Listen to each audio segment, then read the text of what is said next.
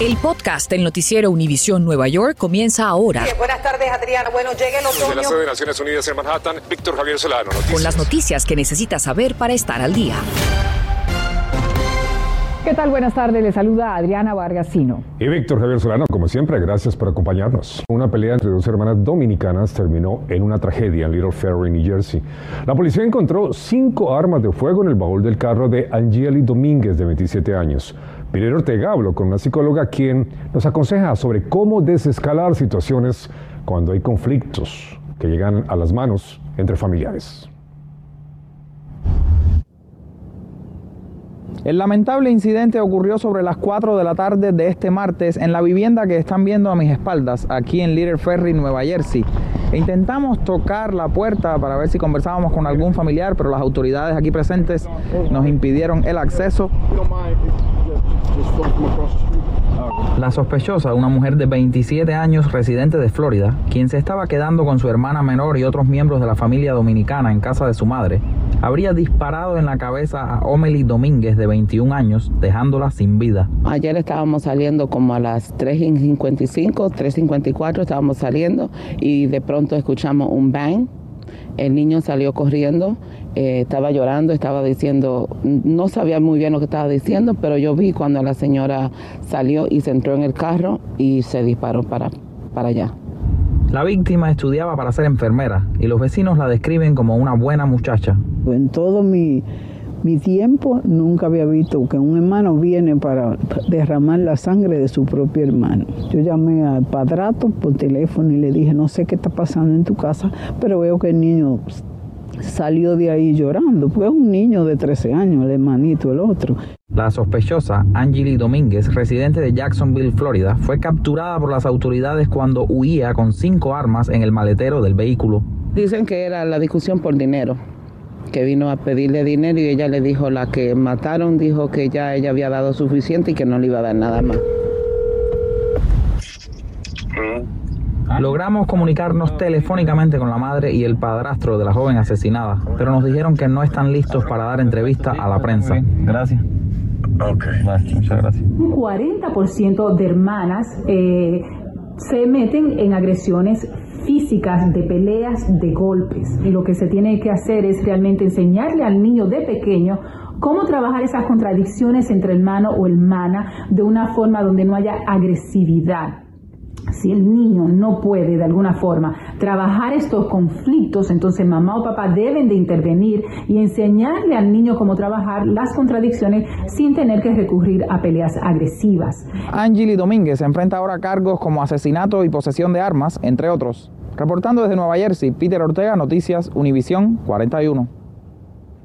Gracias a Peter. Si usted o alguien conoce que es víctima de violencia doméstica puede llamar de manera confidencial y en español a la línea nacional de ayuda que es el 1-800-799-7233. Estará disponible los 7 días a la semana y las 24 horas del día. Y en otros temas, un conductor intenta secuestrar a una niña a plena luz del día en una calle de Brooklyn.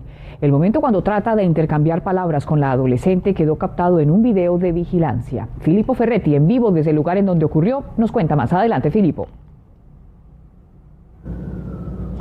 ¿Qué tal Adriana? Víctor, buenas tardes. Eh, todo ocurrió este domingo a las 2 y 20 de la tarde. Precisamente aquí estamos en la avenida Pitkin en Brooklyn. Una niña estaba caminando por esta acera empujando su carrito de la ropa para lavar cuando de repente un vehículo negro estacionó precisamente aquí. Se bajó un hombre quien se acercó, llegó cerca de la muchacha, intentó comunicarse con ella y sobre todo intentó eh, convencerla a que la siguiera. Pues la niña afortunadamente logró salvarse, logró huir de esta situación, pero la policía ahora está buscando a este sospechoso. Adriana, Víctor, esa es toda la información que comparto con ustedes esta tarde en vivo desde Brooklyn. Yo soy Filippo Ferretti y seguimos con más. La plataforma de la estación Van Ziclen en Brooklyn, donde la policía investiga una disputa en YPD, nos confirmó que un hombre de 27 años discutía con dos sujetos que lo atacaron y le cortaron la cara. Aún no hay arrestos en relación con el caso, mientras que la víctima se recupera en el hospital de Brookdale. Y en lo más reciente sobre el ataque de Rusia a Ucrania, cuando está a punto de cumplirse un mes de invasión, el presidente Biden aterriza en Bélgica en una gira por Europa en la que sostendrá encuentros con los principales aliados de la OTAN. Se espera que haya anuncios de nuevas sanciones contra el régimen de Putin. El gobierno de Estados Unidos acusa formalmente a Rusia de cometer crímenes de guerra mientras los ataques con misiles rusos sobre la capital de Ucrania, Kiev, se intensifican causando daños considerables. El gobierno de Zelensky, sin embargo, asegura que aún han logrado recuperar terreno en esa ciudad. La OTAN anuncia que desplegará nuevos batallones en países vecinos como Bulgaria, Hungría, Eslovaquia y Rumania. Y Rusia advierte que enviar tropas de paz a Ucrania, una propuesta de Polonia, sería imprudente y extremadamente peligroso en palabras del portavoz del Kremlin a la prensa. Infórmate de los principales hechos que son noticia, aquí en el podcast del noticiero Univisión Nueva York. Bueno, y atención trabajadores de la construcción, ¿sabían que no tener el entrenamiento correcto y las protecciones necesarias podría costarle la vida? Nuestra Berenice Garre nos dice cuáles son sus derechos y sobre todo cuando se está haciendo trabajos de demolición. Así es, decenas de trabajadores de la demolición llegaron justo aquí, al frente de este sitio de construcción, porque aseguran que no están utilizando trabajadores de su sindicato, lo que significa que no están siendo bien pagos y que estarían corriendo peligros. Por eso le decimos qué hacer si usted es uno de ellos. La industria de la construcción sigue siendo la que más accidentes fatales tiene cada año en comparación a otras ocupaciones. Falta mucha seguridad, eh, mucha training. Lamentablemente, esto sucede más con trabajadores que no han recibido las clases de seguridad. Lo número uno es que se entrene. La principal son la de OSA, que son 30 horas, que tienen que dar clases de cómo andar en los andamios y de todo. Pero mucha gente viene desesperada y se ponen a trabajar así, sin ninguna experiencia. Si usted es un trabajador de la construcción que acaba de llegar, no es parte de un sindicato, vamos a mostrar con Samuel qué es lo que tiene que tener. Lo primero es que debe tener unas botas con una punta de metal como estas, también una mascarilla, sobre todo si va a pintar o si va a trabajar con asbestos, un casco como estos, guantes y también ropa adecuada, manga larga y jeans es lo más recomendado. ¿Cuáles son los riesgos que corren haciendo demolición? Caer encima el, el que estamos tumbando, cáncer es muy peligroso con el asbesto. Por eso la Administración de Seguridad y Salud Ocupacional, más conocida como OSHA, estipula que los empleados tienen derechos, entre otras cosas, a tener condiciones laborales que no representen riesgo, recibir capacitación y ejercer sus derechos sin miedo a represalias. En el código QR puede encontrar más sobre sus derechos laborales.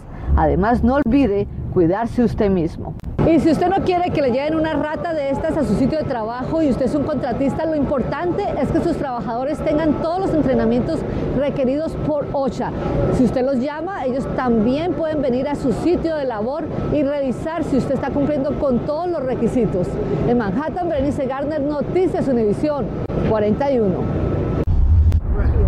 Ya inició la primavera, la temporada en que aumentan las temperaturas, la grama se torna verde, los árboles y flores comienzan a florecer, pero también es el momento en que aumentan las alergias. Esto ocurre cuando plantas y árboles sueltan esporas de polen en el aire para fertilizar a otras plantas, principalmente en primavera, verano y otoño, aunque pueden ocurrir todo el año en ciertas áreas. Existen tres tipos de alergias de polen, las de árboles, las de grama y las de malezas. Entre marzo y mayo, las primeras esporas que aparecen son las de árboles y son las alergias que generan más síntomas en el área triestatal ahora. Estas afectan a personas sensitivas cuando la cantidad de esporas presentes en el aire están elevadas. Esto usualmente ocurre en días un poco ventosos, calurosos y con poca humedad, condiciones que contribuyen a que las esporas se difundan en el ambiente. Las alergias se presentan con varios síntomas que incluyen goteo nasal, congestión, estornudos, picazón en la nariz y ojos, lagrimeo, hinchazón, y ojos rojos. Hay varias cosas que podemos hacer para manejar estos síntomas que pueden ser muy incómodos. Primero, mantenga las ventanas de su casa cerradas en días con altos niveles de polen. Pero si tiene que salir, póngase una mascarilla. Evite tareas como la jardinería o cortar la grama.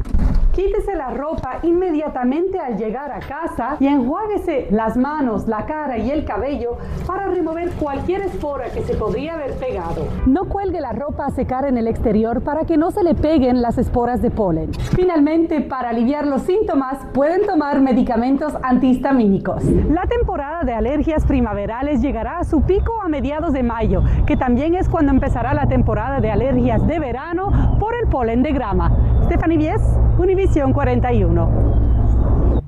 Bueno, muchas gracias a nuestra Stephanie por ese reporte. Y el canciller de Educación, David Banks, lleva cerca de tres meses a cargo del sistema educativo más grande de la nación. Nuestra Mariela Salgado habló con el funcionario y le cuenta su visión y también los desafíos que debe enfrentar para mejorar el ambiente de las escuelas y de los estudiantes.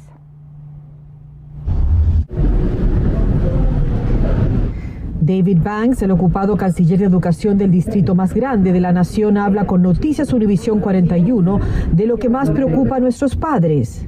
La seguridad de los niños. Ahora que se teme eh, esta variante que está amenazando, ¿usted cree que está bien que los niños no estén usando la mascarilla y que se hayan relajado los protocolos?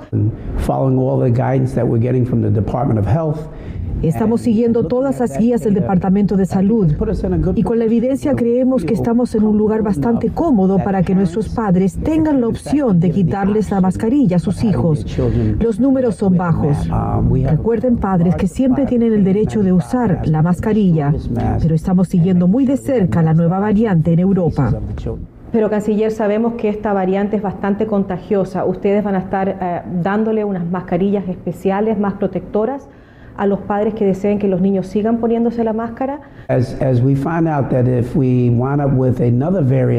Claro que sí, tenemos gran arsenal de las mascarillas KN95, las más fuertes en todas las escuelas.